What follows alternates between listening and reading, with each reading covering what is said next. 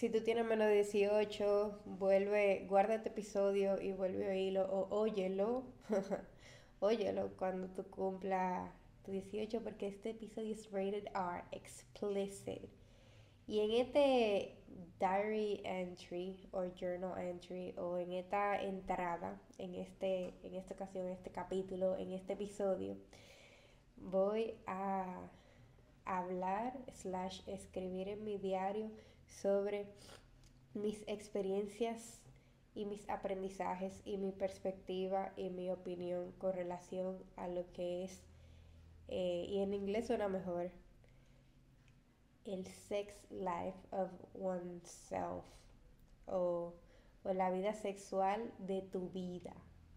Hmm. Este, la vida de adulto, un diario de jóvenes y creo que el nombre del podcast hace alusión quizá a lo, a, lo dinámico que puede ser, porque, porque cuando uno empieza a hablar de sexo, S-E-X-O, es algo que es una actividad que pertenece a la categoría de la juventud, la adultez y el más allá, no antes a ninguna de esas etapas. Entonces, la vida de adulto, un diario de jóvenes, en este episodio o en este caso, o en estos últimos casos, un diario mío. Eh, vamos a hacer ese recorrido para poder ver en base a mis aprendizajes, mis reflexiones, lo que ha sido particular de la vida, bueno, particular de mi lado joven y particular de mi lado adulto. Y qué mejor manera de empezar este episodio que, como siempre, compartiendo algunas anécdotas, eh, como si fuesen cuentos que me ayudan a imaginar, que son imaginarios, pero pasaron, pero como nadie está oyendo esto, como es un diario, tú sabes, ese ejercicio mental que uno se hace para poder hablar sin barrera, pues vamos allá. Y quizás no haga estos cuentos de manera cronológica, pero bueno, no importa. Yo los otros días, hace como una semana y media, tomé la decisión de ir a un centro estético a darme láser. Y estaba muy nerviosa. Yo estaba muy, muy, muy nerviosa y le escribo a una amiga mía, eh, una de mis mejores amigas, y le dijo como que eh, ella fue la que me había recomendado el sitio. Y le dijo, vieja, como que estoy nerviosa porque me voy a hacer eh, el área, me voy a hacer un área íntima. Ya esto es de que mucha información. Y no sé, como que siento, siento mucha vergüencita porque, ajá, eso es como íntimo. Y ella te dice, ay, tú te vas a sentir así, como eh, un poquito, un poquito avergonzada la primera sesión, pero después se te va a quitar. Y eso me dejó pensando tanto. Hasta que llegó el día de, y ya, yo es explícita, yo me estoy haciendo láser en las axilas y, eh, bueno, láser brasileño. Eh, y en la parte de que te la más vergonzosa. Eh, el, en el área, como es un láser brasileño, pero también con la parte de atrás. Entonces, eso era lo que I was nervous about porque no sé, como que imaginarme que una persona iba a estar haciendo una actividad en mi área íntima en la que iba a poder como tener acceso a, a todo desde un punto de vista visual, no sé, era como que too much. Que eso me recordó a la primera vez que yo fui a un ginecólogo y después eso me recordó a la primera vez que alguien no, que yo estaba en una situación similar en la que alguien, en la que yo sintiera vergüenza porque alguien me estaba viendo desnuda. Y esa línea de pensamiento me llevó a como pensar en, este tema tan interesante que es Sex Life. Y quizá lo discutamos desde un punto de vista, o yo lo desglose desde un punto de vista nada romántico. Simplemente como enfocándome eh, en ese tipo de experiencias sin necesariamente como que asociar la parte emocional, aunque es muy importante. Pero bueno, la cosa es que, que como esa fue la cadena de pensamiento que me llevó a estar compartiendo esto.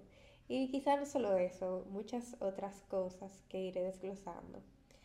Eh, pero siguiendo este cuento de manera desorganizada, este cuento desorganizado, esa amiga mía que me estaba tratando de motivar y dar la confianza para que yo fuese llena de valor a darme mi láser sin sentir ninguna vergüenza, ha sido la misma amiga que en los últimos cuatro años, cinco años de mi vida, me ve, yo tengo, ajá, en los últimos cinco años de mi vida me había vendido que yo no era una virgen, mientras yo pensaba que sí lo era. Eh, y me voy a explicar. Vamos a empezar con el primer beso. Señor, ustedes, todo el mundo recuerda su primer beso, idealmente. Yo sé que cuando uno es chiquito, uno se da besito abajo de la mesa en, el, en la hora de tomar la siesta en pre-kinder. Yo no sé si todo el mundo hizo eso, pero yo me llegué a dar alguno que otro besito, cruceando con los amiguitos, pero eso no cuenta.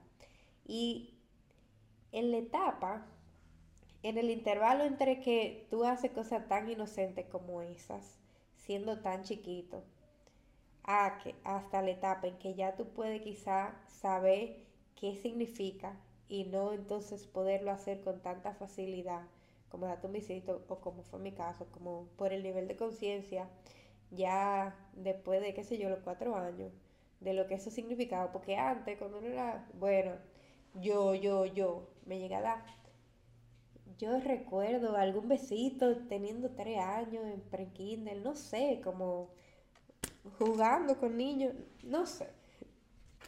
Pero de ahí hasta que, como hasta lo hasta la adolescencia nunca volvió a, suceder como ni de manera inocente ni planificada. Y ahí se empezó a formar como lo que era la conciencia de la sexualidad y quizá intimar con otra persona de una manera diferente. Eh, empezando así como por la, por la noción de un beso. Y viví esa etapa de tú idealizar ese momento, de tú imaginarte un beso como que era el final último, porque tú todavía a los 12 yo no tenía imaginación de qué había después de eso, de cómo, como tú no sabes que hay más allá de, de esta galaxia y tú crees que tú sabes que hay más, pero tú no sabes que hay más, tú nada más te puedes imaginar más de lo mismo. Entonces cuando yo me imaginaba lo que era como una vida sexual, yo me imaginaba que el final era un beso y lo que iba después del final, el final más uno o más un paso, era un beso más intenso. Yo no sé cómo era, es súper risible ver como uno, la manera tan ingenua la que uno piensa, porque hay alguna actividad que uno ni se las imagina. Y curioso porque desde un punto de vista instintivo, no sé, la, evolución de la especie humana se ha dado en principio sin nadie enseñarle nada a, a nadie, tú sabes. Pero como que se daba y uno ni se lo... Eso es como cuando tú encuentras dos imanes y yo me imagino que los dos imanes no saben cuál es su propósito, que quizá unirse, pero cuando tú lo acercas simplemente se atraen y pasa y, como que quedan eh, complementados de manera perfecta. Estoy tratando mi mayor, mi mayor, estoy dando mi mayor esfuerzo para que este episodio no sea de que un, una pornografía auditiva. Pero bueno, siguiendo con ese primer beso, viviendo esa etapa de la adolescencia en la que tú idealizas ese momento, porque ya tú lo ves como, como, como el principio de una familia y, y, el final y los cuentos de hada. Era como después del beso se acababa la película. ¿Tú me entiendes? Recuerdo haber tenido mi primer beso en mi lugar favorito. Y yo no sé, yo, yo, mi primer beso de verdad, mi primer beso que yo reconozco, no, no cualquier eh, errorcito de mejilla que estaba que sin media luna, no, nada de eso. Mi primer beso de verdad yo creo que lo tuve a los 16 años, si no me equivoco. A los 16. Y fue de la siguiente manera. Yo recuerdo, yo creo que lo había dicho anteriormente, mi padre tiene una finca eh, en un campo. Y cuando yo era joven, oye, digo cuando yo era joven, como ahora yo soy adulta, ¿verdad? Pero cuando yo estaba más joven, en la adolescencia, era una tradición todos los años ir con mis mejores amigos del colegio o fuera del colegio allá, porque, porque era un lugar mágico. Es como, imagínate un coro de adolescentes que tienen reglas, pero que por, por un periodo de días al año va a un lugar donde esas reglas no existen y que, y que es completa libertad porque no hay no quiero decir no hay supervisión, siempre hubo supervisión, pero era como el campo, era, era que íbamos a acampar, que íbamos a ir a la playa, era, como hacer lo que tú quieras por la seguridad que propiciaba el ambiente en el que uno estaba compartiendo. La cosa es que recuerdo ese año, eh, que fue realmente el primer año que se empezaron a hacer ese tipo de viajes allá con mis amistades. Y ese primer año fuimos cuatro personas. Yo invité a mi mejor amigo de ese momento y a mi mejor amiga y mi mejor amigo me dijo que si podía invitar él a un amigo de él. Y le dije que sí, que no había problema. Y cuando él invitó a ese amigo que también estaba en mi promoción, pero yo como que ni sabía, que él estaba en otro curso y yo como que no lo conocía bien. En ese viaje nos llegamos a conocer hasta el punto en que como que... Y es muy interesante porque casi siempre, no casi siempre, a veces me pasa de esa manera, pero eh, como que en el transcurso de ese viaje, que de quizá duró cuatro o cinco días, por la intimidad que uno desarrolla con las personas con las que uno va, que uno duerme con ellos, se, se cepilla, se, se desayuna, come, duerme, hace cuentos, se baña en la playa, o sea, tú estás conviviendo con una gente como si fuera, valga la redundancia, una convivencia, una actividad de mucha de mucha unión y bla bla bla, ese tipo de dinámica, pero para nada planificada. Era como yo voy con mis amigos y me paso una semana haciendo cosas de campo con ellos, armando fogata, haciendo cuentos, no hay señal, no hay distracción, no hay prioridad más que disfrutar, siendo joven al fin. En, ese, en esa experiencia, como que se empezaron a desarrollar, no te voy a decir qué sentimiento, porque yo no conocía este tipo de verdad, pero es increíble como, no en cuatro días, no, en un ratico compartido, ya tú puedes identificar si tú te sientes atraído a una persona, a veces hasta con una mirada. No es necesariamente eh, inminente que tú siquiera oigas, oigas a la otra persona. Es como, es un vibe, eso, yo no sé, las hormonas, la, el olfato, los sentidos, todo juega un papel magistral en esa, esa, esa dinámica. Y, digo que que no pudo haber sido algo emocional, porque, y como dije en un inicio, no le quiero dar esa matiz a este episodio. Y específicamente en esta experiencia con que yo no conocía a esta persona, a este muchacho. Eh, y nada, y me acuerdo como que, que una noche estábamos acampando en una casa de campaña y estábamos los cuatro, mi mejor amigo, él, mi mejor amiga y yo, y estábamos haciendo cuentos, estábamos viendo el cielo con la luna y las estrellas y como que estábamos abrazándonos, era como, era como sano, pero dentro de ese momento tan bonito, de tanto amor floreciendo, de tanta belleza en los paisajes y de tanta solemnidad, es inevitable cuando tú tienes esa edad, 16 años, que tú quizá puedas sentir la necesidad de cuestionarte si ese sentimiento se puede prolongar o quizás magnificar, extrapolar de alguna manera. Y ahí es donde te viene la idea de que el beso es el segundo paso. El beso es el segundo paso. Y vamos a decir que quizás un abrazo muy cerca, de un abrazo prolongado, sería la primera base si fuésemos a llamarlo de esa manera. El beso sería la segunda base, ya luego de que tú desarrollate, ya luego de que tú pasaste el nivel de tener la confianza, de estar con una persona abrazada, cuerpo con cuerpo, de más del tiempo habitual. Y los abrazos tampoco son tan inocentes. Tú sabes, yo, yo una vez tuve un abrazo con una persona que yo consideraría que, que fue 100, ya, vamos a poner 100. Emma, en el, en el contexto de este episodio, ese abrazo que yo, no sé, a veces que hay un componente mental, pero yo me acuerdo que yo, Emma, no, como que no quiero de este detalle, pero nada, como que el, punto que quiero establecer, que llega un punto en que para tú llegar al beso, idealmente, ya tú tienes que haber desbloqueado la, la confianza en ti mismo como para tú tener a otra persona tan cerca en tu espacio personal. Y pues ese día ya teníamos como que la casa en campaña, abrazado un rato. Y cuando tú quieres como mantener ese sentimiento, prolongar ese momento y, y quizá elevarlo, ahí te llega a la cabeza a los 16 años en mi en mi caso, que quizá me gustaría probar finalmente el segundo fucking lugar, la segunda base.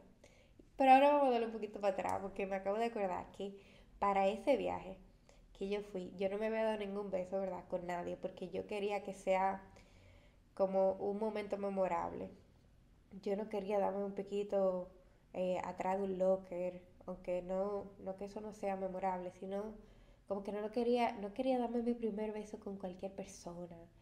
Yo, como no idealiza también tantas cosas en la vida, tenía, quería como que planificar el momento perfecto para cuando eso llegase. Y antes de yo conocer a la persona con la que me dice el primer beso en ese viaje a los patos, justo antes estaba saliendo con otro muchacho y tengo que reconocer esa experiencia para los fines de este episodio porque en ese etapa en que yo salí o I, or I dated him, yo fue que yo se me abrieron los ojos al mundo de del más allá y de Alicia en el País de la Maravilla.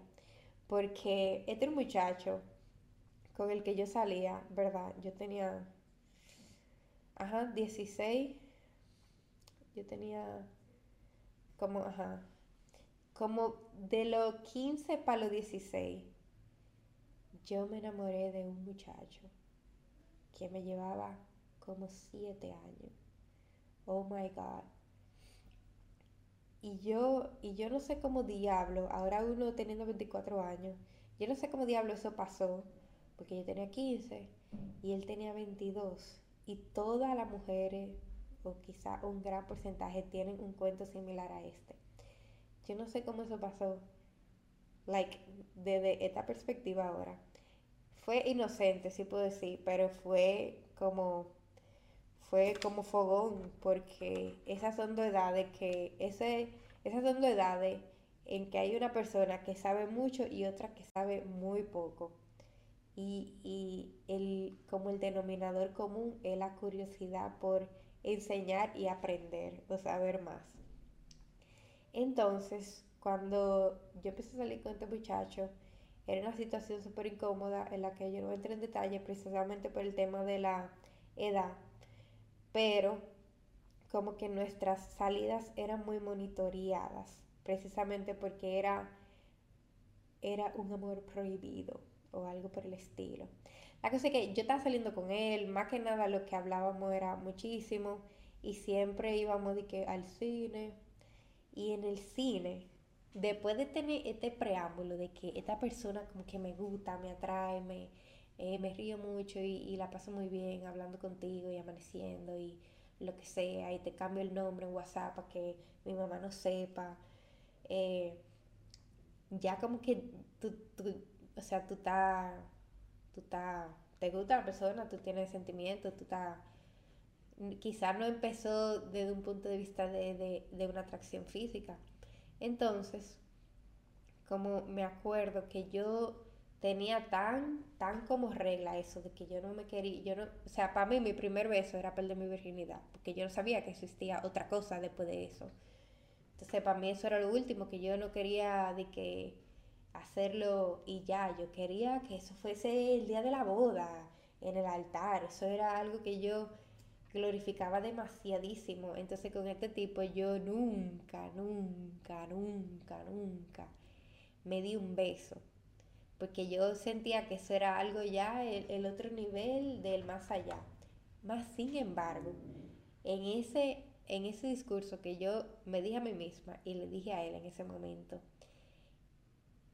se identificaron algunos agujeros, o algunos loopholes o algunas oportunidades que me, introdujeron al mundo quizá de una manera informal. Y esto es muy interesante porque asociado con, con lo que es el tema de cómo tener sexo, la virginidad y la sexualidad, hay muchas cosas que son abiertas a interpretación, como el hecho de que eh, lo que comenté, yo tengo una amiga que tiene cinco años diciéndome que yo no soy virgen porque yo le decía que hasta que yo no tengo un tipo, yo yo no había perdido mi virginidad. Y, ella decía como que, pero es que eso, eso, es una manera de, eso es una definición de, de tener sexo cuando hay miles, de, tú puedes tener muchas interacciones sexuales que no solamente se limitan a aquella tradicional. Entonces como, como asociando ese tema de, de la virginidad al hecho de que hay muchas maneras de tú ver ese concepto, eh, te sirvo o no el zapato. Empecé a conocer ese mundo cuando estaba dating this guy y habiendo como que pensado que el inicio y el fin último era darse un beso, limitar la situación y las experiencias a eso y como aprender desde cero a disfrutar lo que era la sutileza de un abrazo y la sutileza de una caricia. Yo me acuerdo Ajá, nosotros íbamos al cine y lo más que pasaba era de que nos agarrábamos la mano y, y tú sabes, cariñito, de que por los dedos y cosas súper inocentes, pero que, que, que, calientan a un nivel en que tú sientes, tú, tú sientes la, la marca de, de los dedos en, en tu palma. Yo me acuerdo la primera vez que, ese muchacho me agarró la mano, que yo estaba sudando como el diablo. Dios mío, eso lo ponen en la película y lo ponen en la serie, pero hasta que uno no lo vive, hasta que uno no lo vive, uno no entiende lo que es ese estado en que tú eres virgen de algo, en este caso de que te agarre la mano aquella persona que te gusta y que tú te sientes atraído y tú te agarras la mano con mil gente en tu vida de ese momento y no ha significado nada, de lo más seguro tú ni lo has reconocido, tú ni lo has sentido. Así a gente le atracan el celular y ni se da cuenta hasta que lo necesita usar. Como que a veces uno está muy desconectado de aquellas partes del cuerpo hasta que alguien te las hace sentir y tú reconoces su, su presencia en tu cuerpo. Se me acuerdo cuando ese tipo me agarraba la mano eso era el final. Yo, yo, no, yo no puedo recordar el nombre de una sola película que yo vi con ese tipo, porque yo recuerdo que en esos momentos yo lo que pensaba era lo bien que se sentía y lo nerviosa que yo estaba de que quizá la otra contraparte sintiera todo el sudor que estaba corriendo eh, por mis dedos en mis manos. Y era una locura, era una locura. Y yo me acuerdo que en trajín, yo compartiendo todas esas nuevas experiencias con mis amigas, y quizá la mayoría estaban como en la misma etapa de ni siquiera saber lo que significa. Eh, yo tenía una profesora del colegio a la cual, con la cual yo como que compartía muchas cosas mías íntimas. Yo no sé, yo no sé si como que han tenido la oportunidad de tener en esa etapa de la adolescencia alguien así, como un adulto con quien ustedes pueden hablar, pero que no necesariamente un familiar a quien ustedes le tienen confianza. Yo tenía una profesora así, que yo le podía contar las cosas como si fuera una combinación de prima, hermana y no mi mamá, pero, pero quizás sí. Era como que, era como una combinación de esas tres cosas, pero sin ser familia, o sea, sin poder prohibirme nada, más bien guiarme eh, en, en el camino de como experimentar esas experiencias de una manera segura. Entonces a ella yo siempre le contaba como que, ay, eh, este chico me gusta, y bla, bla, bla, bla, bla, cosa que no le podía decir a mi mamá. Eh, y me acuerdo una vez que yo fui al cine y fui con este tipo, nos agarramos de la mano y él me empezó como que a acariciar el brazo, como por donde está la vena, tú sabes, el antebrazo, no sé cómo se dice, con su pulgar. Y no quiero ser muy explícita, pero ¿qué me importa?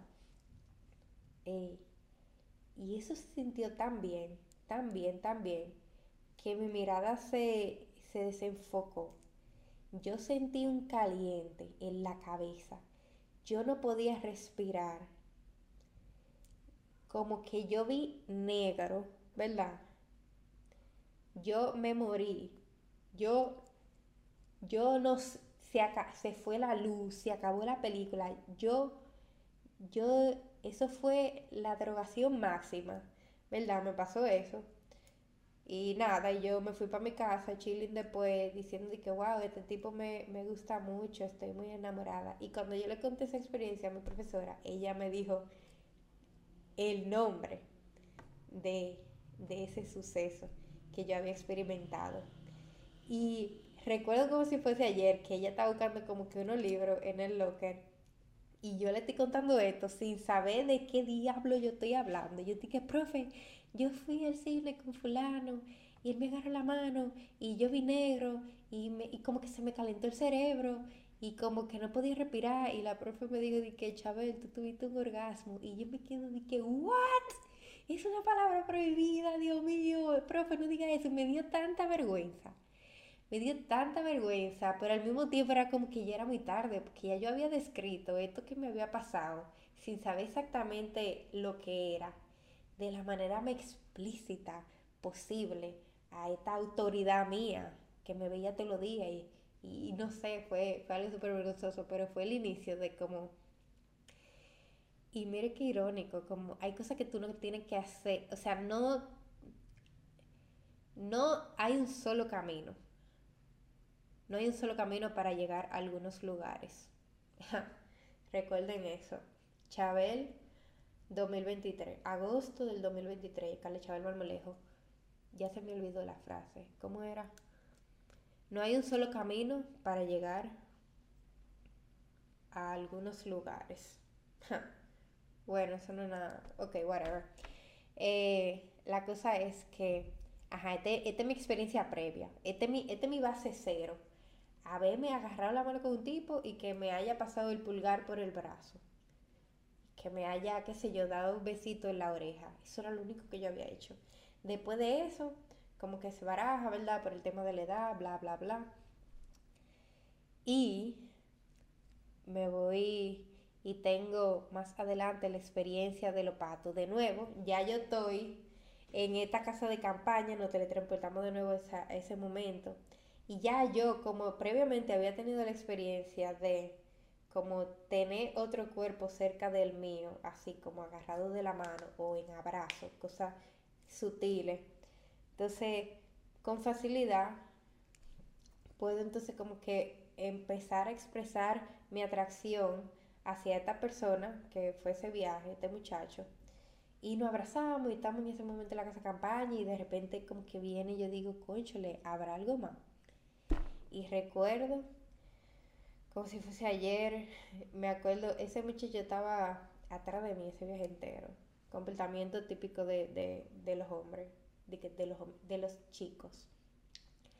Y me acuerdo que nada, como que estábamos durmiendo en la casa campaña y en la noche yo me levanto y yo sabía, yo siempre sé cuando yo quiero algo y cuando llega el momento de como conseguirlo, I guess no sé, es como esa, es, siempre quiero controlar todo, porque lo idealizo y trato de que sea un momento perfecto, hasta que llegue el punto en que el momento perfecto imperfectamente se da y, y todo pasa sin ni siquiera tener que planificarlo.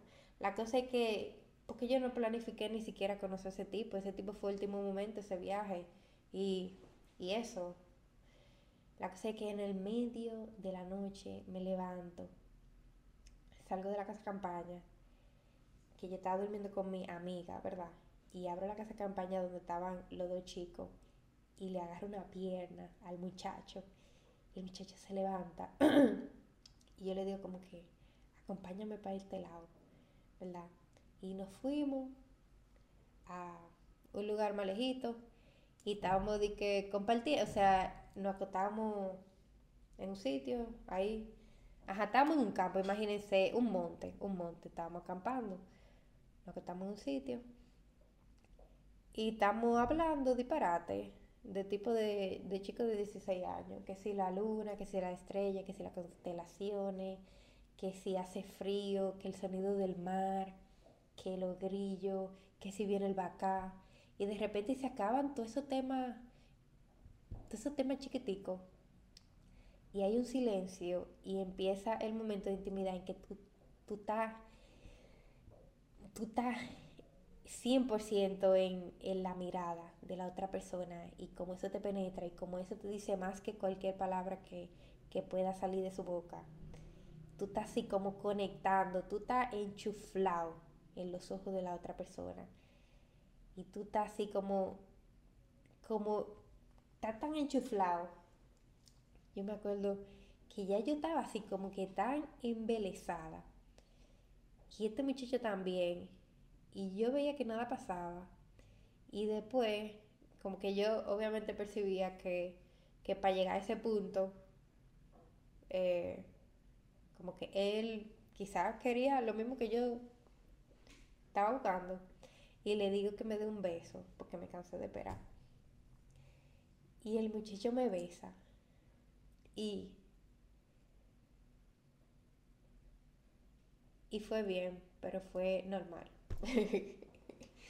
y qué interesante eso de fue bien, pero fue normal. Porque yo recuerdo como que nos estábamos besando y fue como mi primer beso de verdad, porque fue un beso que duró varias horas hasta que salió el sol el otro día. Eso era de que lo único, eso era el final. O sea, ¿quién recuerda esa etapa donde lo único que uno hacía era L-I-G-A-R o M-A-N-G-A-R? Que eso es la palabra eh, bueno, para mis oyentes no dominicanos, cuando uno lo único que hacía era como que darse beso, chulearse, besarse, eh, ligar, mangar en jerga dominicana.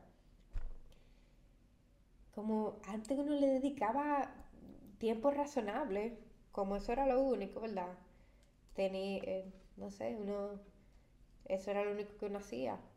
Entonces, hasta que salió el sol y yo como que en todo en toda la experiencia lo que estoy eh, como que pensando en básicamente lo único que me pasaba por mi cabeza era como y esto era tú sabes este era el final último que o sea se siente bien pero es algo yo recuerdo haberme dicho a mí misma como que es algo con lo que yo puedo vivir sin ¿Por qué esto es tan importante? ¿Por qué lo glorifican tanto? ¿Por qué? No sé. Recuerdo el otro día, desde que me levanté, le escribí a la profesora confidente mía lo que había pasado. Ya tú sabes, estaba en chisme, le conté a todas mis amigas. Me besé con fulano, qué sé yo qué. Y ya, ese fue de que mi primer beso. Después de eso, eh, como que me llegué a dar par de besitos más ocasionales con esa persona. Y cada vez era como que tratando de buscar más en un mundo en el cual yo ni siquiera tenía referencia. Esa es la cosa de cuando tú no tienes experiencia, tú no sabes qué es bueno y qué malo. Tú no sabes qué te gusta y qué no te gusta. Tú no sabes porque precisamente tú no puedes comparar y aquí sí es necesario hasta para el autoconocimiento, poder tener diversidad. Tú no sabes nada. Tú no sabes nada, tú no sabes nada. Eso me causa tanto conflicto, aunque respeto como el concepto de virgen hasta el matrimonio. Porque como yo, yo no, yo no me puedo limitar a, a conformarme con lo único y lo primero que pruebo. Es como no pudiera. Me siento que yo misma me estoy autoengañando porque estoy, no me estoy dando la oportunidad de, de conocer otra cosa. Yo siento que una cosa es tú decir que tu helado favorito, y siempre hago la analogía con los helados, tu helado favorito es el de vainilla. Cuando tú solo has probado el helado de vainilla. Y otra cosa muy diferente es decir que tu helado favorito es el de vainilla después de tu has probado el fresa, el chino, la macadamia, eh, burbuja, chicle, pistacho. Es como que puedo reconocer lo bueno y lo malo de, todo, de toda esta variedad y digo de una manera consciente y decidida que mi favorito es este o esta. ¿Me entiende? ¿Me entiende? Entonces como que esa experiencia, ese primer beso, no puedo decir que fue mala, pero tampoco puedo decir que fue buena en ese, planteándome en ese momento. Porque yo no, no tenía ninguna otra referencia y tampoco como que estaba la parte emocional bien presente en la experiencia, porque o sea, no fue como que yo crecí con este muchacho y tenemos cuentos de la infancia, no. Lo conocí en un viaje, me cayó súper bien, hubo química y nos dimos un beso. Y después eso fue el inicio de una amistad que tuve con ese muchacho. Se entra en detalle, pero como que me entiende, como... Y, y me causa curiosidad, me causa curiosidad el hecho de que, de que hay situaciones en las que, y circunstancias en las que mucha gente se queda en esa primera experiencia, tú sabes, sin punto de referencia. Pero bueno, eso es como otro debate. La cosa es que luego con ese muchacho así como que tuve mi primer beso formal. Ya estaba en segunda base si la primera era agarrarse la mano y darse abrazo con el muchacho anterior. Y después de eso, como de los 16 a los 17, a los 18, ajá, de los 16 a los 18, nada más me di quizá cuatro o tres besos. Ya, no hice más nada. Más, más nada. Y, y qué importante, me acaba de surgir ahora en la cabeza el tema de la sexualidad individual. Porque ahora mismo yo me cuestiono cómo quizá yo no tuve más curiosidad como para llegar a los 18 años a los 16 pensando que el, que el, principio y el fin último era darse un beso, y a los 18 nada más viendo besado cuatro veces a una persona. Y que en mi casa eso era un tema bien restringido, por precisamente el principio de la virginidad al matrimonio, y que esto no tiene que ser un tema porque ni siquiera es una posibilidad en esta casa, tú sabes. Yo no sabía lo que era la masturbación hasta como los 18 y claro, yo había oído, no sé, como que cosas que dicen en el colegio, pero tampoco era como que estaba tan curiosa. Yo estaba, era en, ser una mejor tenista y aprender a tocar esta canción en el piano. Otra vaina que, que pasaba por mi cabeza. Como que el tema de la sexualidad no me causaba curiosidad a menos que otra persona injertara en mí como la pregunta de oye, o, como que la motivación de yo querer expresar mi amor de alguna otra manera con alguien que me gustase o me atrajera. La cosa es como que a los 18 me enamoré de una persona y yo creo que ahí yo pudiera empezar a contar lo que fue el inicio de mi vida formalmente sexual. Porque con esa persona, ajá, como que me di mi primer beso y que Dios... Eh, y yo comparto esto porque yo no sé si alguien ha tenido una experiencia similar o le ha pasado lo mismo, pero yo recuerdo que el primer beso que yo tuve con esta persona fue un desastre, fue un desastre. Eso pasa cuando tú nada más tienes una experiencia, ¿verdad? Y muchas veces cuando uno nada más tiene una experiencia y uno no puede diferenciar lo bueno de lo malo, muchas veces como que tú te adaptas a, a la otra persona. Y eso es algo como que hay gente que sabe besar bien, ok. Pero más que besar bien, es que se sabe adaptar a la persona que está besando y tiene su estilo particular, que es como el valor agregado. Y hay gente que besa mal. Generalmente la gente que besa mal son personas que no se saben adaptar y que, o sea, no tienen experiencia. Yo creo que experiencia significa tener como la capacidad de adaptarse a, nuevos escenarios manteniendo tu propio estilo. ¿Me entienden? tenemos, tenemos otra definición de Carlos Chabel 2023. Entonces, con esta persona con la que yo empecé, empecé formalmente mi vida sexual a los 18, esta persona tenía demasiada experiencia, yo diría. Y yo recuerdo el primer día que yo me di un beso con esta persona. Y esta persona lo primero que me dijo fue como que, que fue ese primer beso, fue un momento bien dramático de película que no voy a entrar en detalle. La cosa es que, nada, como que estábamos teniendo una discusión, que yo qué, que yo cuánto, tú, yo, que yo te quiero, yo, eh, bla, bla, bla. Ok, eh, ok, no fue tan dramático, pero fue como que algo así. Eh, y después yo estoy como que, coño, cállate. Y, después, como que voy a besar a la persona y después la persona se quita y después se va. Y después, ah, fast forwarding, en un momento inesperado, la persona viene, pa, me agarra y me empieza a besar. Y yo estoy así como el maldito final. Y después, eso fue en una pijamada Señores, señores, señores, señores. Permití pijamada en la adolescencia es jugar minitas. Ustedes recuerdan ese juego que tenía en la computadora Microsoft, que era como que tú le dabas, había un pentagrama, no, no un pentagrama, eso es de la música, había como un, como unos cuadritos tipo Sudoku, pero eran muchísimo. Eh, que tú le dabas uno y a veces había una bomba y a veces estaba vacío. Ese yo no sé si era Minitas que se llamaba, que tú no sabías al final lo que iba a pasar. A veces era 50% de probabilidad que te saliera una mini y tú perdieras automáticamente y después 50% que no. Y se iba reduciendo o iban variando esa probabilidad en, medida en que tú ibas abriendo más, más cuadritos. La cosa es que permitir pijamada en la adolescencia es el riesgo de jugar minitas. Tú sabes que van a inventar tú lo sabes. Y esa es la razón principal por la que mi mamá nunca me dejó, nunca, nunca, nunca me dejó tener una pijamada hasta ese día. Ay, Dios mío, esa pijamada yo recuerdo que yo la orquesté para ponerme en la situación, porque ya está, está el contexto de que esta persona me gustaba, bla, bla, bla.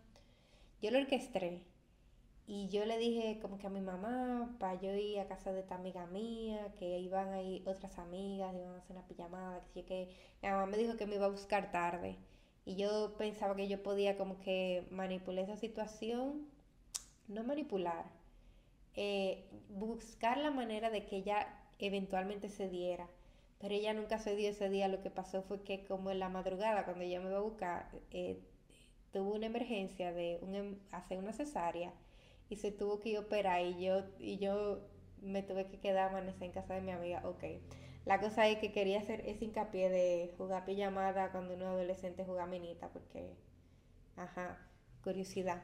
La cosa es que doy ese contexto de que ese día me quedé a dormir porque esa, cuando me besé con esa persona, primero yo empecé a hacer lo único que yo sabía hacer, que era lo que el, el estilo de besaje que había experimentado con el chico anterior pasado. Y esta persona, lo primero que me dice, no, espérate, espérate, espérate, espérate. Yo te voy a enseñar. Y un paréntesis aquí, yo, un paréntesis aquí, yo creo que no hay nada más atractivo que un profesor o una profesora en este ámbito, eh, en este tema que estamos discutiendo y del que estamos hablando, cierro paréntesis.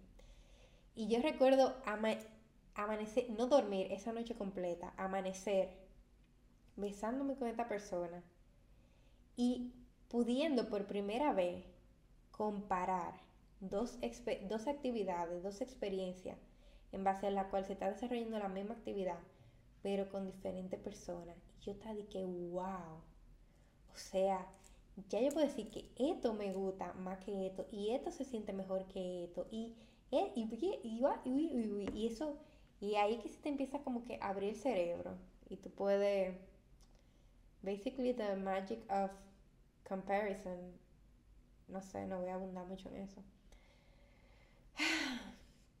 Nada, eh, recuerdo como que compartí eso con mis amigas y luego recuerdo cuando llegó el momento en esa relación que tuve con esta persona de que me enseñó a besar, con esta persona que me enseñó a besar.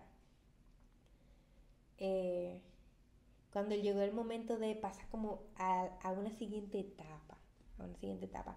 Tenía 18 años, ya yo tenía como varios, cuatro o cinco meses nada más besándome con esta persona y en un punto que tú dices, conchole, tengo más amor para dar, te lo quiero demostrar, tú sabes. Y ya mis amigas me han contado que hay otras cosas. Yo me acuerdo. Como que yo me acuerdo pasar por la experiencia de que tú tienes, ¿verdad? Esa pareja a esa edad. Tú sentí vergüenza de sugerir como algo más, pero también cuando esas cosas no se sugieren, no se tienen conversaciones formales, pero cuando tú estás también en esa edad, que tú no sabes cómo procurarla cuando está pasando, más bien tú lo que la evitas cuando se da el escenario que tú te estás besando, tú de una vez como que te echas más para atrás, mueve la mano, porque tú no, tú no te sientes en confianza de nuevo.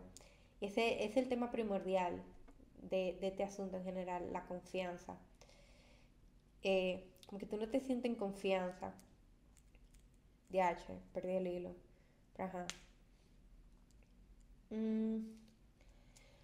Ajá, tú no te sientes en confianza que hace todo el tema como que bien pisar en cristales. Recuerdo la experiencia de hablar con mis amigas y como que, ay, ¿y ahora qué hago? Y mis amigas que tenían mi experiencia decirme, eti, eti, esto. Y recuerdo la primera vez que después de hablar con mi pareja en ese momento, yo como que quedamos, ¿no? Ya tal día, vamos juntarnos, yo voy para tu casa y ya, y, y vamos a dar el siguiente paso siguiente paso, sin necesariamente decir qué paso ese era, porque uno no tenía de nuevo tanta, no estaba tan, no tenía tanta confianza como para, para hasta decirlo de manera explícita por WhatsApp. Entonces, me acuerdo ese día, yo hablé con mi mejor amiga y yo le dije, oye, va a pasar esto y esto. Y yo quiero que tú me digas, ya que tú tienes experiencia, cómo, cómo, cómo es. Y qué interesante, de nuevo, qué interesante. Tú trata de entender a través de, una experiencia ajena algo que tú nunca has vivido. Tú sabes, como cuando una gente se va de viaje a un país que tú, que tú nunca has visto foto y no te puedes imaginar y la otra persona vuelve y te dice y te trata de describir cosas que tú en tu vida o sea, tú no tienes referencia, tú no sabes cómo se ven, tú no sabes cómo se sienten, tú no... Pero la otra persona te lo trata de escribir. Y nada, y tú coge punta de lo que pueda. Yo recuerdo mi mejor amiga decirme más, más que cómo hacer lo que yo le estaba planteando. Ella describirme cómo posiblemente yo me iba a sentir así me dijo, ah, puede ser que tú te cohibas, que tú te sientas un poquito avergonzada. Y ahora mismo lo que estamos hablando no es el fin último, estamos hablando de, qué sé yo, la tercera base, de cómo tú empezar a, poner tus manos en el cuerpo de otra persona. Y nada más, ya, porque eso era. Yo creo que, que todos mis pasos han sido graduales, así, como, como si fuese un libro, como si fuese el manual ascendiendo a tener experiencias completas y plenas y pasar los niveles como si fuese Mario 64 de la sexualidad. Eh, entonces cuando estoy como que, ajá, hablando con mi amiga, ya más que decirme qué hacer y qué iba a pasar, me, me dijo cómo yo me iba a sentir y también me puso a considerar cómo la otra persona se pudiera sentir para hacerme un poquito más como comprensiva. Y yo creo que eso fue muy maduro de su parte en ese momento, porque es verdad, al final eso, eso, eso es dar un consejo, no dar una opinión, sino más bien como un apo, no sé. No, no decir como tú ves las cosas, sino porque no sé, como que todo, todos los casos son diferentes como tú, pero ok. La cosa es que llegó ese día y pasó, yo puse mi mano donde la tenía que poner y fue como la primera vez en todo súper awkward. Pero se superó. Como siempre es el tema, como que siempre la primera vez son así como son incómodas, pero más por el desconocimiento. Pero tú sabes que alivia esos momentos, y quizá aquí voy a hacer trampa asociando el, el lado emocional. Precisamente que tú estés compartiendo esas nuevas experiencias con gente importante y no con cualquiera.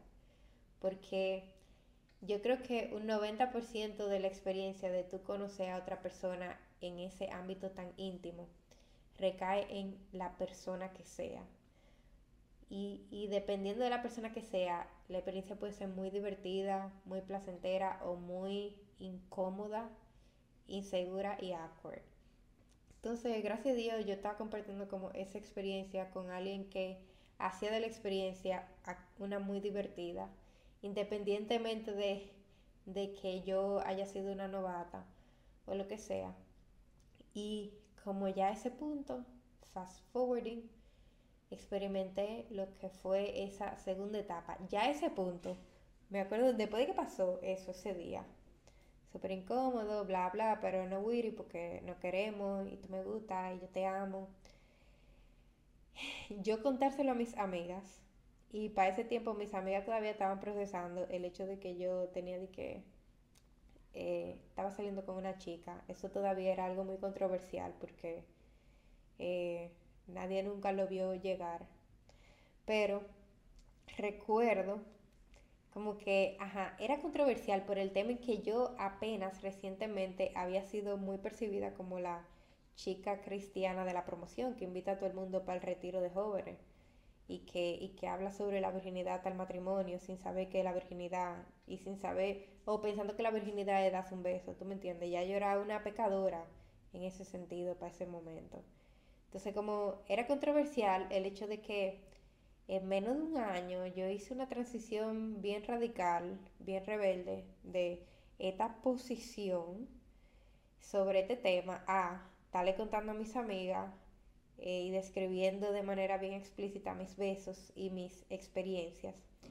Y una de mis amigas, aquella que me, que me, que me estaba dando la motivación para el láser, eh, ella me dijo, ella también era así como súper cristiana, y ella me dijo que, ay, Chabel, tú perdiste tu virginidad. Y ella de que no, no, yo soy virgen porque, porque no ha pasado esto, que sería como el acto tradicional, convencional de, de tener sexo.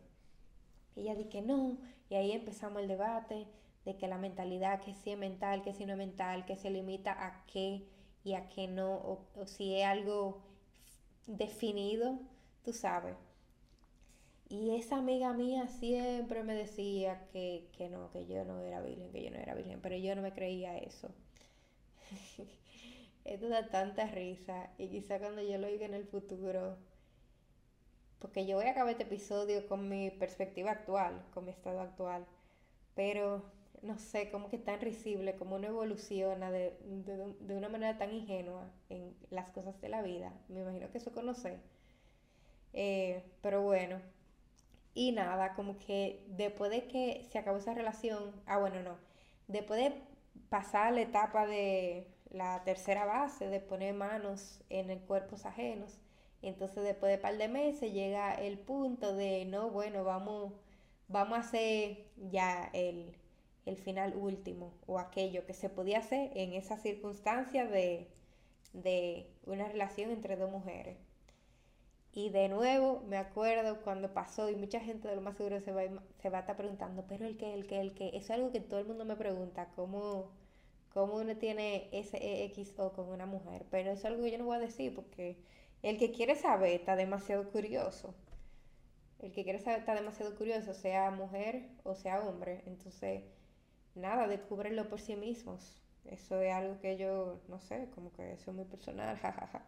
Eh, pero que la cosa es que recuerdo que cuando eso pasó, como fue la primera vez que pasó, como haya pasado, como ustedes se lo quieran imaginar, también fue súper, súper raro.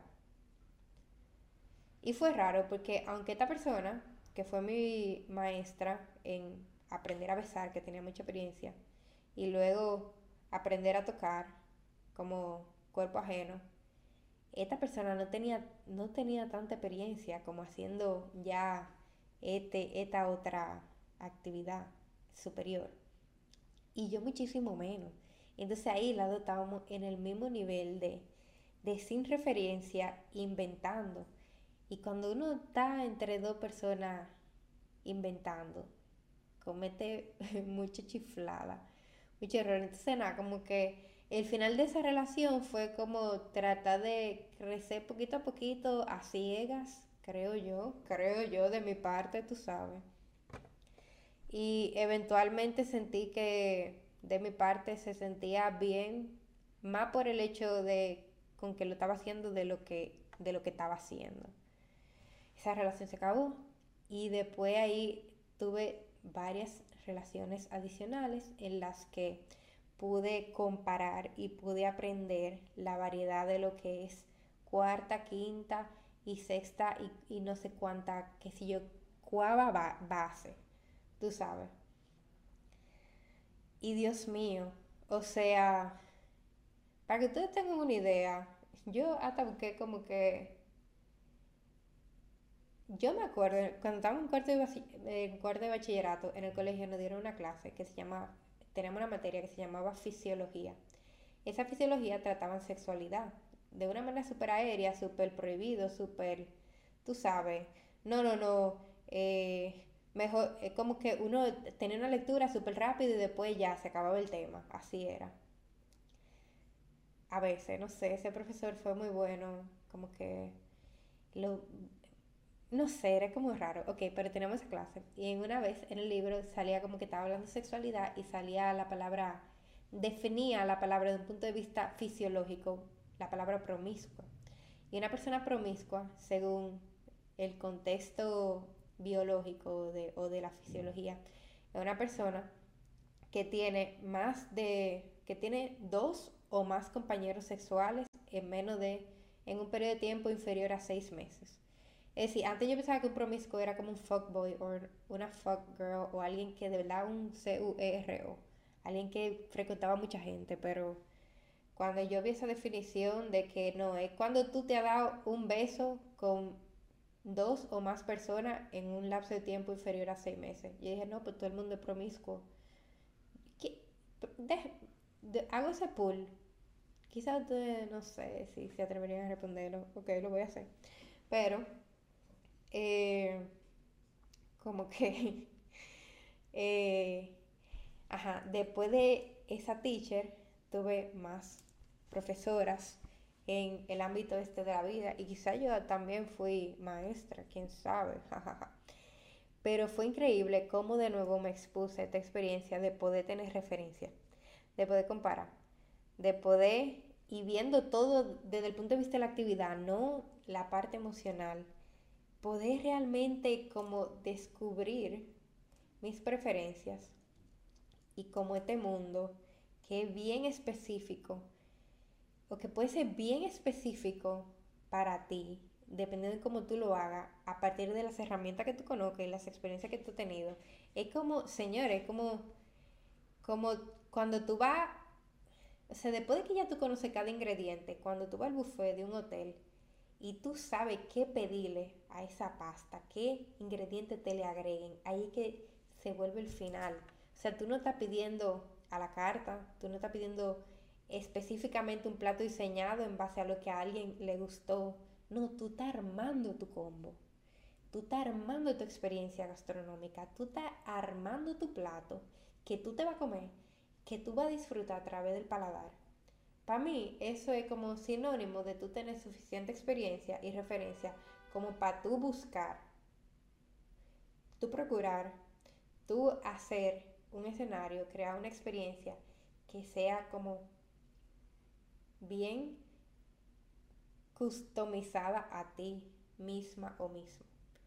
¿Me entiendes? Hace sentido eso. Entonces, nada, como que esa fue mi experiencia y tuve tanto aprendizaje, tanto aprendizaje, tanto, tanto descubrimiento, tanto, me sentí colón en muchos momentos. Y, y mucha, mucho también momentos de, de cómo esto me da vergüenza por, tú sabes, vivir la experiencia de, de hasta de tú quítate la ropa, de tú llegar al punto de tener tanta seguridad como para no estar escondiéndote detrás de un t-shirt o detrás de la sábana. Eso es un, eso es un proceso completo que no hay que saltarse, tú sabes. Eso, la confianza se gana con el tiempo, pero también es bonito como más adelante tú puedes reconocer lo ingenuo de del trayecto y de muchas cositas pequeñas, como eso amigo, esconderte debajo de la sábana, o decir que tú tienes frío para que otra gente no te vea, o, o pretender que tú estás durmiendo cuando tú quizá quieres, con, no sé, no sé, o hasta vivir, señores, una experiencia sexual y no sexual, ¿ustedes saben cuál es? Tú dormí con una persona sin hacer nada y tú, y tú sentí el nerviosismo y la presión de levantarte primero para cepillarte. Yo viví esa etapa, yo creo que mucha gente ha vivido esa etapa, como eso, son las maripositas, esas son las maripositas. Y en ese proceso de ganar experiencia, de experimentar con varias personas, de conocer nueva técnica, de, de adentrarme en, otro mundo, ahora mismo nada más de mujeres.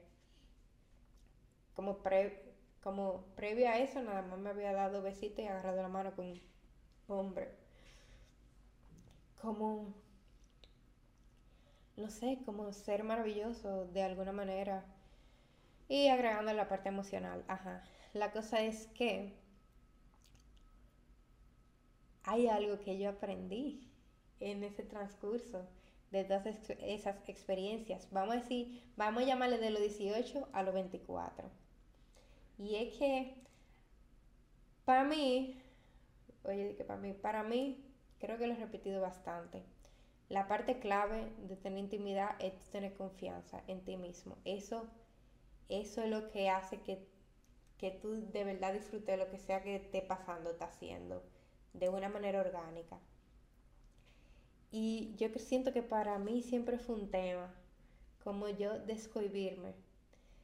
Quizá porque no, no me sentía muy reprimida, empezando por el hecho de que estaba haciendo cosas escondidas y era un tema o era mal visto o a Dios no le gustaban esas cosas, no entro en ese detalle, pero ajá, yo estaba en negación en esa parte. Como que eso no, no me permitía muchas veces disfrutar de algunas cosas que podían bien ser placenteras.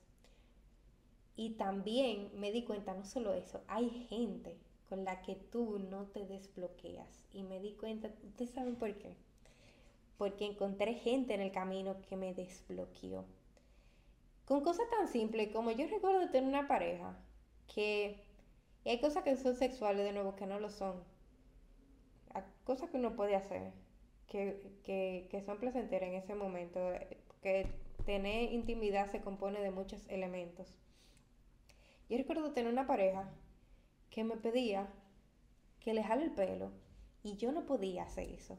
Es otro tema, como cuando tú estás empezando a tener tus primeras experiencias y quizás tú te topas con alguien que sabe lo que quiere y lo sabe demandar y tú todavía tenés esa etapa de vergüenza de quizás salirte de tu zona de confort como para simplemente reconocer y hacer lo que el otro te está pidiendo que haga. Como, como recuerdo estar con esa persona que me pedía eso en específico, si somos bien explícitos y yo de verdad no poder hacerlo, algo tan fácil como agarrar una cola y jalarte el pelo, si yo no podía hacer eso con esa persona y de repente, yo no sé, era un bloqueo, era lo que sea, o no me sentía segura de esa persona como pasé eso, que eso también es totalmente válido.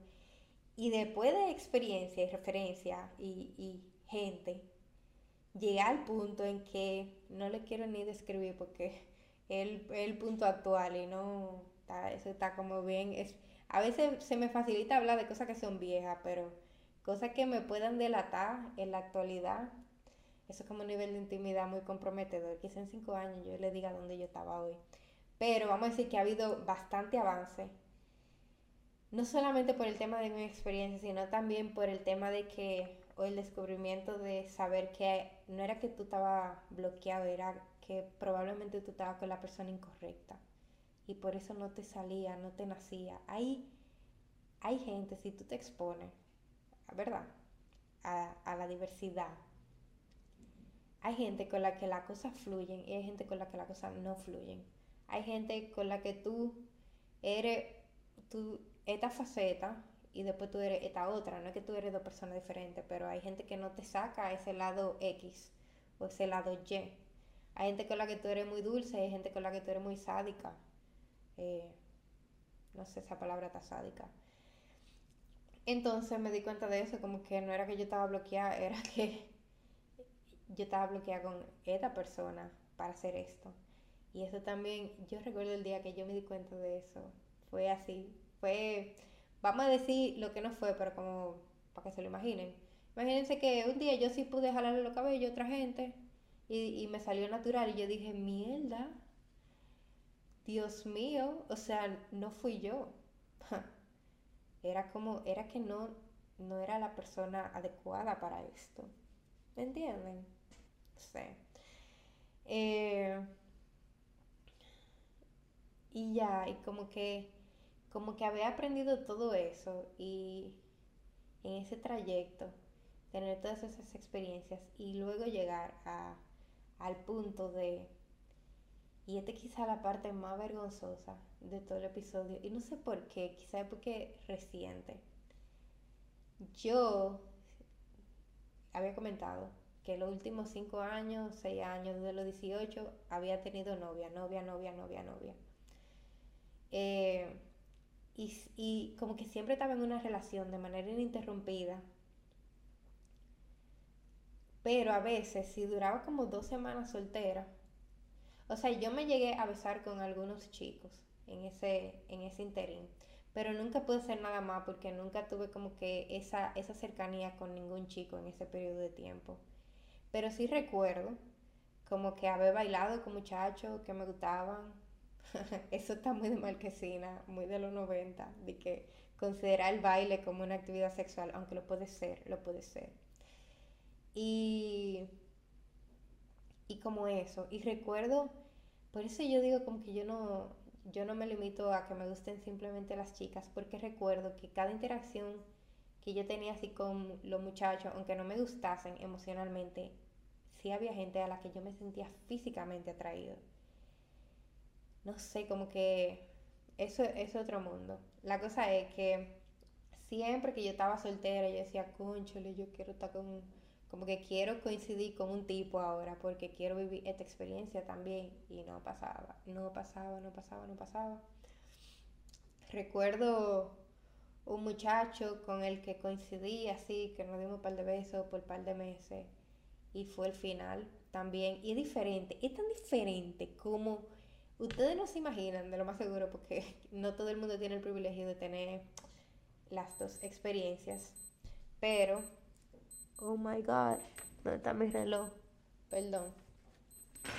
Pero, eso significa que son las 12 de la noche. Una hora perfecta para hablar de este tema. Ustedes no se imaginan la diferencia, pero hay una gran diferencia una gran diferencia entre besar a una mujer y besar a un hombre. Besan totalmente diferente por naturaleza, ¿verdad? Y no es porque sean personas distintas, es porque no es lo mismo besar una cara que tiene barba que besar una cara súper suavecita. No es lo mismo. No es como que la contextura, todo es diferente. No es lo mismo tú chocar con un pecho que tú chocar con unas tetas. No sé, no es lo mismo. No es lo mismo. Entonces, Nada, recuerdo haberme dado par de besos con este chico. Que era. Ajá, que me atraía mucho, la verdad. Me atraía mucho. Y, y eso haberse quedado ahí. Y después estar con chicas, chicas, chicas. La cosa es que yo tenía en mi check, en mi bucket list, como, no, ya yo quería vivir mi etapa chico, mi etapa chico. Pero eso no es algo que uno quiere reconocer cuando tiene pareja. Tú simplemente dices, bueno, se quedó para la otra vida o para alguna pareja mente abierta, ok, es otro tema, pero ok. Y nada, eh, recuerdo, a ver, yo tengo, Recuerdo a principios de año haber hablado con una amiga mía que estaba en la situación en que ella nunca había estado con un chico. Como que ella sí entraba bajo la definición de virginidad tradicional, como yo también, ¿verdad?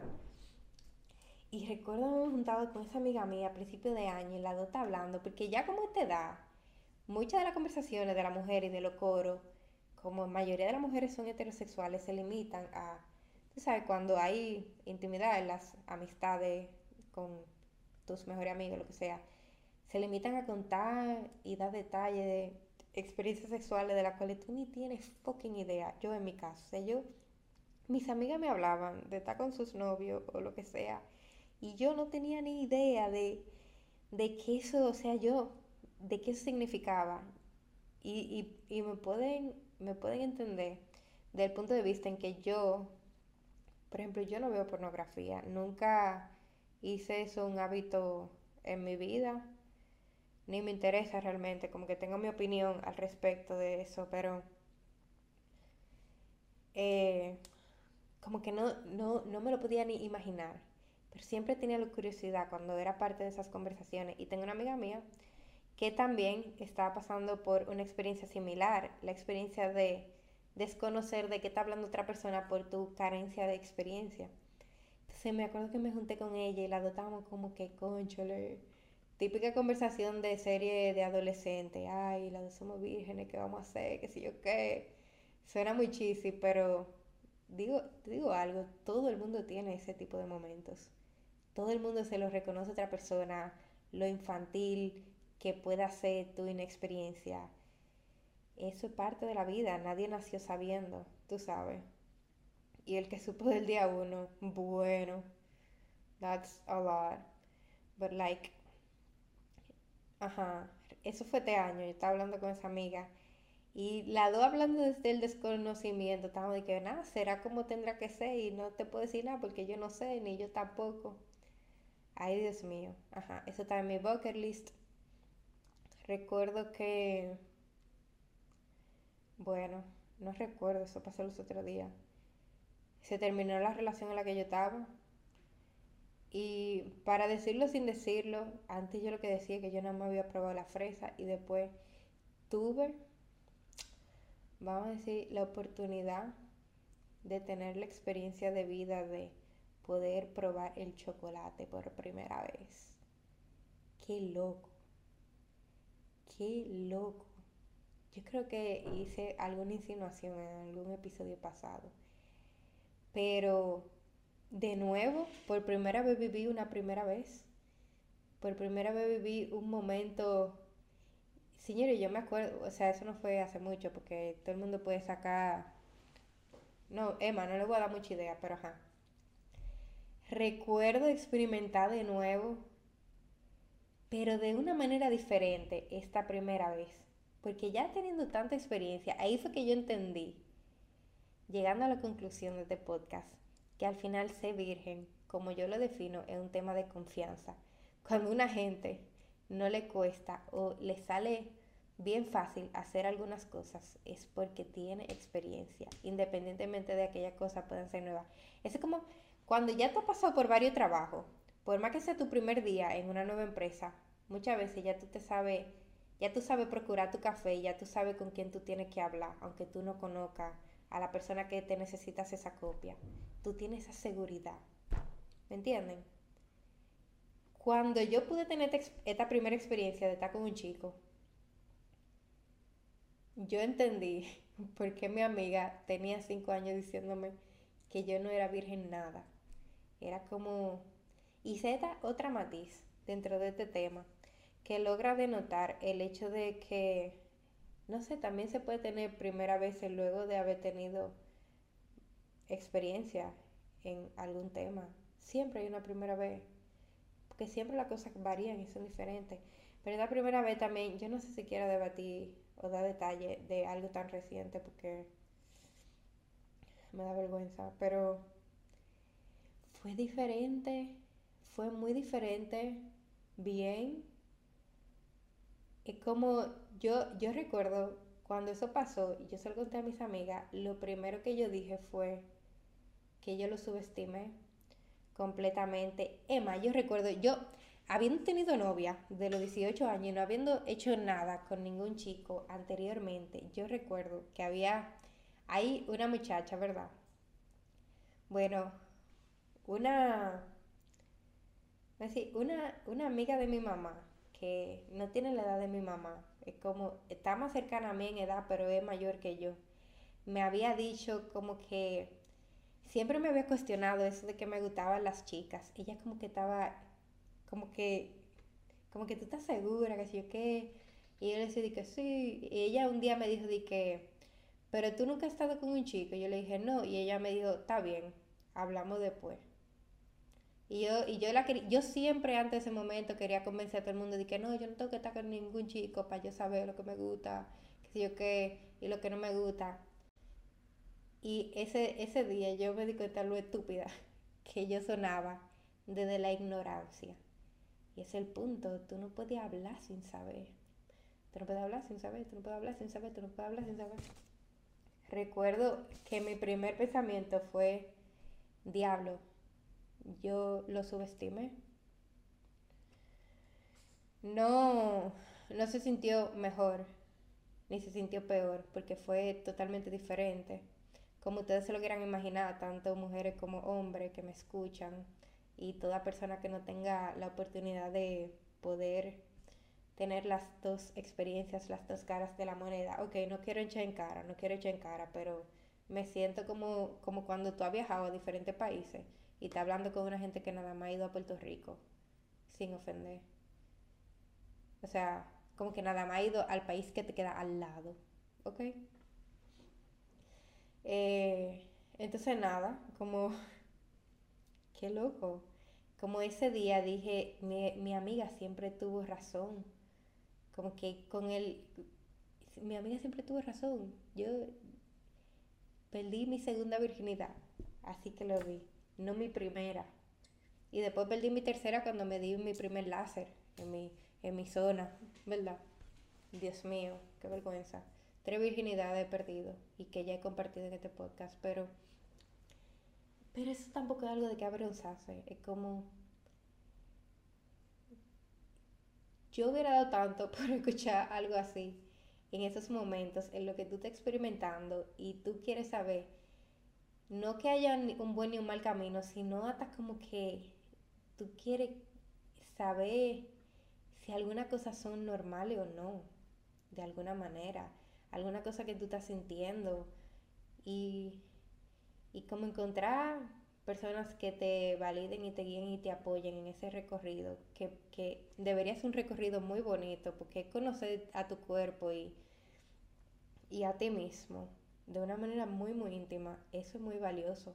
Tan valioso como que esa profesora mía me haya, me haya dicho que yo tuve mi primer orgasmo porque me agarraron la mano y me sobaron el brazo, tú sabes hasta el hecho de yo darme cuenta luego de, de la ignorancia en la que yo vivía, tratando de sí, tratando de subestimar o imaginarme que algo era inferior, sin yo haberlo como experimentado ni conocido.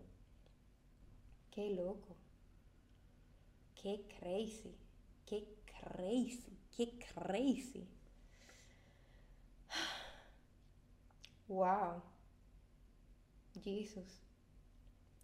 Entonces nada, es como, yo creo que, yo creo que desde un punto de vista, sin tocar la parte emocional, sin tocar ninguna parte emocional de, mis, de esas experiencias ni de esas relaciones, yo creo que, que las conclusiones pueden ser que eso para mí, el tema de la virginidad, yo creo que, que eso, como la confianza que tú desarrollas en el proceso de tu y experimentando más la importancia de las referencias para conocerte a ti mismo y, procurar tu placer, que algo que yo he mencionado anteriormente. Como poder también compartir ese momento con gente idealmente especiales y, y tener el apoyo de tus amistades que te van a guiar, aunque no sepan, pero te van a dar apoyo como para tú encontrar esa seguridad en ese tipo de, situaciones. Qué, qué bonita es como tener esa adolescencia ese, y esa adultez. temprana en que tú simplemente como que nada, puedes aprender de, ¿me entienden? Eso es como muy bonito. Yo no sé dentro de 10 años qué va a ser diferente en esta, en esta área de mi vida. Yo definitivamente sé que, que hay igual un mundo por conocer porque por más que tú hayas visitado todos los países, tú no has visitado todas las ciudades. Y dentro de cada país hay diferentes acentos y diferentes, eh, diferentes religiones y diferentes colores y diferentes... Señores, uno nunca se cansará de la variedad, ni con la misma persona. Eso como... Eso, eso... De, yo creo que el que se aburre, el que llega al límite de su capacidad creativa. Hmm. Anoten eso ahí, Carla Chávez 2023 de nuevo. El que se aburre es el que llega al límite de su capacidad creativa. ¡Prum! Y nada, uh, I'm looking forward más experiencias para en cinco años compartirle algo nuevo. Eh, y yo misma tener más referencias, seguir aprendiendo. Pero qué loco. Ajá, siguiendo las conclusiones, no sean tan ignorantes como, o tan negligentes como para decir que una cosa no le gusta sin haberla probado. Esté abierto a nuevas experiencias. Encuentre personas que lo apoyen en estas, eh, en estas aventuras. Comparta con, comparte íntimamente con las personas adecuadas. Protéjase. Porque no hablemos, no hablemos de enfermedades. Eso es, eh, bueno, parte del tema de la sexualidad, pero quizá no parte de este episodio. Pero un tema muy importante que quizá deben procurar con... Ustedes me entienden, ustedes me entienden. Y nada. Señores, hace un episodio muy íntimo. Los quiero, los quiero mucho. Los quiero mucho, mucho, mucho, muchos besitos y ya, pero besito en la mejilla. Nos vemos en la próxima.